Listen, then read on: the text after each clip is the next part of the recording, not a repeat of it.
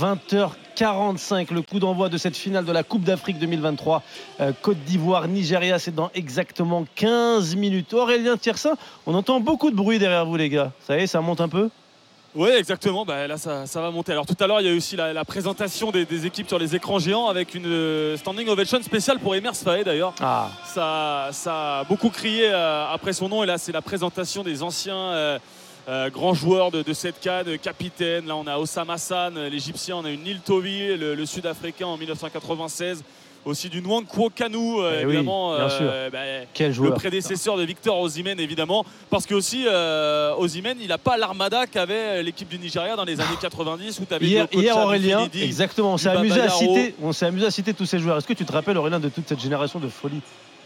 Ah bah euh, oui avec euh, oui t'as du Ikpeba du Kanu du Okocha du. Finidi du Baba Yaro euh, si on peut laisser envoyer du 95 de vitesse minimum euh, à tous les Martins, postes. Martins. Ah, quelle. Martins Quelle évidemment non non non mais le, le Nigeria a eu des générations euh, absolument dingues. C'est pour ça qu'on les attendait peut-être un petit peu moins parce que voilà des mecs comme Adjaï, Trostekon, Gonieka voilà c'est des noms qui sonnent pas forcément euh, très fort au, au niveau européen. Et bah, Osimhen et ça a suffi pour l'instant pour emmener toute cette génération là en finale C'est l'équipe du Nigeria en tout cas qui va se présenter ce soir. J'espère qu'on va pas avoir un 0-0 euh, digne d'Aurélien Tiersin. Franchement Aurélien, si tu peux nous faire un petit truc. Je, oui ça- mais bon le, le suspense euh, c'est la plus belle canne de l'histoire je vais pas gâcher euh, tout ça en un match quand même Bah, tiens, parlons-en. Je, je comptais le faire en débrief d'après-match, mais on va profiter de la présence de, de Mickaël. Mickaël, pour toi, c'est vraiment Ouais. la plus belle canne que tu aies pu voir? Ouais, pour moi, pour l'instant, c'est ça. Alors, les, pré- les précédentes, j'étais peut-être un petit peu trop petit. oui. Mais en tout cas, on va dire à partir des années 90, là, franchement, la classe, hein, cette canne-là. On parlait tout à l'heure, la cérémonie de clôture, Ouais, elle était bien. magnifique, des frissons. C'est vraiment tout. Alors, le petit bémol, c'est vrai qu'il y a une histoire de tickets. Les pauvres, Oui, pour euh, oui, beaucoup oui. de personnes, ça a été très compliqué. C'est vraiment le, le point noir de cette canne-là. Mais ou sinon, en termes d'organisation, en termes aussi, ben, bien sûr, de football, parce que c'est pour ça aussi, de spectacle, de rebondissement. C'est magnifique, on a été, on a été comblé et c'est pour ça que ça serait bien que ce soir on ait un beau scénario et pourquoi pas euh, pour la première fois depuis longtemps pas un 0-0, n'est-ce pas mon cher euh, Aurélien? Absolument absolument. Non, mais c'est vrai, les gars, on, on a quand même une canne, on a eu le droit à une canne incroyable, que ce soit en rebondissement, en émotion, Après en, moi, en organisation. moi si ça tenait qu'à moi, euh, on organiserait chaque année la canne en Côte d'Ivoire. Ils savent faire. Parce que t'as pas vu encore la canne au Maroc. T'inquiète, ça arrive. Pour, pour moi, la meilleure canne de l'histoire d'ici la prochaine. Non, non, mais pour, Hein, pour ils moi, auront ça- un buzz d'un an. Pour, pour moi, ça sera très très difficile De de, faire gagner mieux. Ce qui s'est- Ah de oui. faire mieux ce qui s'est passé en Côte d'Ivoire parce que Ça tu sera fait. as, eu de tout. Tu as eu le storytelling, c'est-à-dire un revenant, en l'occurrence, comme Eh par oui, hasard, le pays, au- Ah organisateur. oui. Tu as eu la canne la plus prolifique en termes de buts. Et tu as eu aussi l'environnement, à savoir une canne en Côte d'Ivoire. On l'avait anticipé avant même la compétition, une canne en Côte d'Ivoire. Quand tu connais ce peuple et tout, c'est un Oui, peuple oui. exubérant. Qui tu savais qu'il y aura un mélange, ce serait incroyable. Et ils l'ont prouvé. Ouais, une canne incroyable. Le Cap Vert qui sort, la Mauritanie qui sort, la Guinée équatoriale. Toutes ces histoires-là, Ouais, oui. on a vu la chute des grands Ah oui. et la chute même de la Côte d'Ivoire en début de compétition où ça s'est joué à rien. Ah, Arrivée de derrière, Didier Drogba euh, sur la pelouse d'Ebimpe, hein, évidemment, si vous C'est- entendez c'est- le public. C'est ça, Eric c'est ça le- c'est ça le bruit qu'on entend, Aurélien? Raconte-nous, un petit peu. Bah là, voilà, on en a Qu'est-ce qu'il fait euh, Didier Drogba? Ah bah, il, lève, il lève la main droite, il arrive euh, en tant que euh, Le- le président légende, euh, implicite. du football africain et Quel présenter le, le trophée de la Coupe d'Afrique des Nations 2023 ou 2024 d'ailleurs, comme vous voulez. Et voilà, il va soulever la coupe, ce qu'il n'a pas pu faire malheureusement comme joueur Mika Poté. Ça. Mais ça reste la légende absolue alors qu'il a raccroché les, les crampons en sélection depuis 10 ans. accompagné du, du vieux père, comme on dit, Gadji Seli, qui lui a été vainqueur en oui.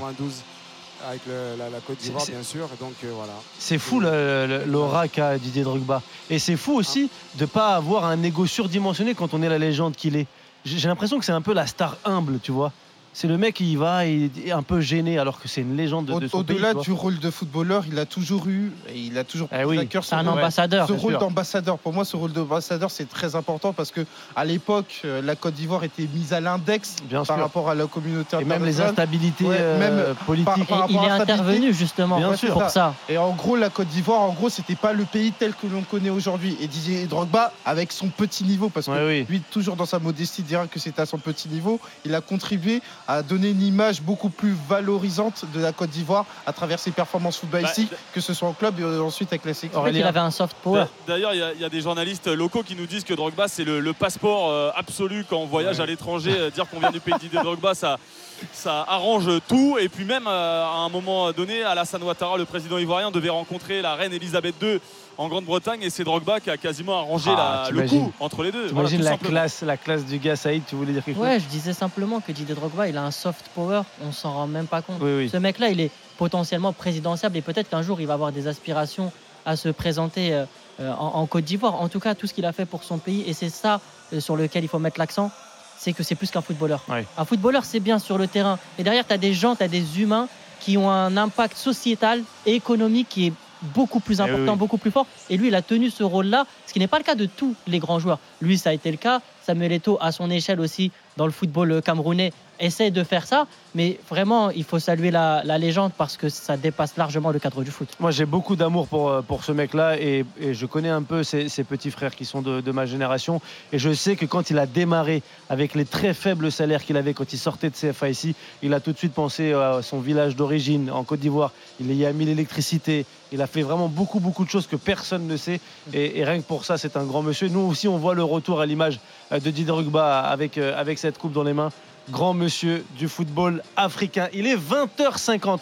Les équipes ne vont pas tarder à entrer euh, euh, sur le terrain. En général, c'est autour de 20h52 et on aura le droit aux hymnes pour cette finale de la Coupe d'Afrique des Nations, Nigeria, Côte d'Ivoire. Vous êtes avec nous sur YouTube de la chaîne RMC Sport. Vous êtes aussi sur la radio digitale RMC 100% Cannes. Pendant le match, YouTube va s'arrêter, mais nous on continue, on garde la main avec Aurélien Tiersin, Mickaël Poté qui sont au stade et qui vous commenteront ce 52e match de la compétition. Et oui, avec RMC, on vous a offert 52 matchs en intégralité et en exclusivité.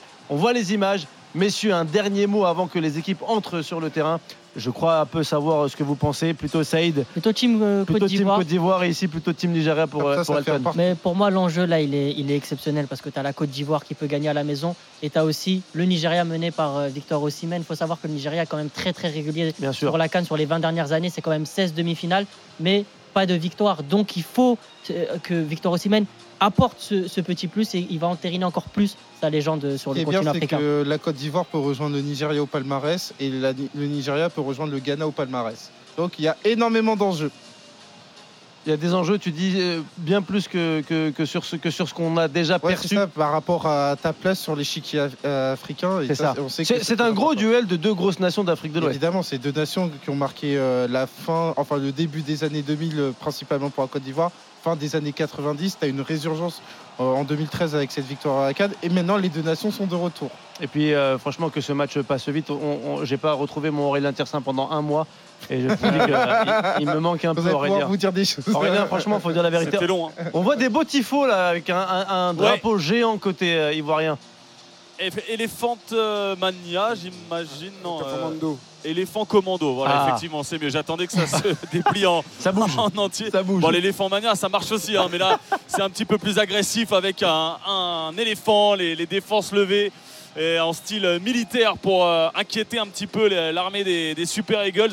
Effectivement, là, sur les 60 000 personnes, euh, Mika, ils doivent être allés. euh, 500, allez un petit millier euh, de supporters euh, verts et blancs. Les drapeaux sont en place. On attend l'entrée de Super Victor, de Victor Osimhen et de Seko Fofana, d'Odilon Kosunu qui euh, est sorti euh, expulsé en quart de finale, qui devra Eh se oui. racheter ce soir à Ebimpe. Et on l'a dit tout à l'heure, le, le stade est plein depuis quasiment une heure et demie désormais. C'était pas le cas depuis le, le début de la compétition, mais là.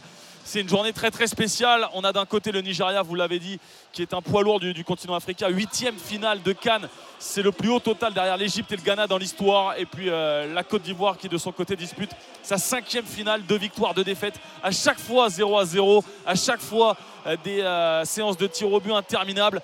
Alors ça peut aussi raconter des histoires. En 2015, c'était le gardien Copa Barry qui avait mis le, Eh oui. tir au but victorieux. Eh oui. Mais on espère quand même début, on espère du spectacle pour euh, la finale la plus prolifique de l'histoire de la Cannes. Et là, les, les logos de la CAF, euh, notamment, vont entrer sur euh, la pelouse et on attend impatiemment les deux équipes derrière le, le quatuor arbitral. D'ailleurs, un arbitre euh, mauritanien, Monsieur Dan Beida, qui va diriger l'équipe. Et voilà, les deux capitaines, Serge Aurier côté ivoirien, William Trostekong côté nigérian. Les Nigérians tout en vert, les Ivoiriens tout en orange. C'est parti. Ça y est, messieurs, le match se lance Côte d'Ivoire, Nigeria, finale de cette Coupe d'Afrique des Nations 2023. Le pays hôte qui était mort, qui revient, qui ressuscite et qui affronte l'équipe la plus solide depuis le début de cette compétition. Le Nigeria emmené par Victor Osimhen. On est ici à Paris avec Saïd Amda, avec Elton Mokolo et on est aussi à Abidjan avec Aurélien Tiersin et Mickaël Poté. Les hymnes dans quelques instants, Aurélien. Oui, et on peut rappeler euh, la compo de la Côte d'Ivoire, notamment Fofana dans les buts, Ndika Kosunu en défense centrale, Aurier à droite, Conan à gauche, Seri Fofana, Kestier au cœur du jeu, Allaire à la pointe, Adingra à droite, Gradel à gauche. Et l'hymne nigérian pour euh, commencer, Arise of Compatriots, Nigeria's Call Obey.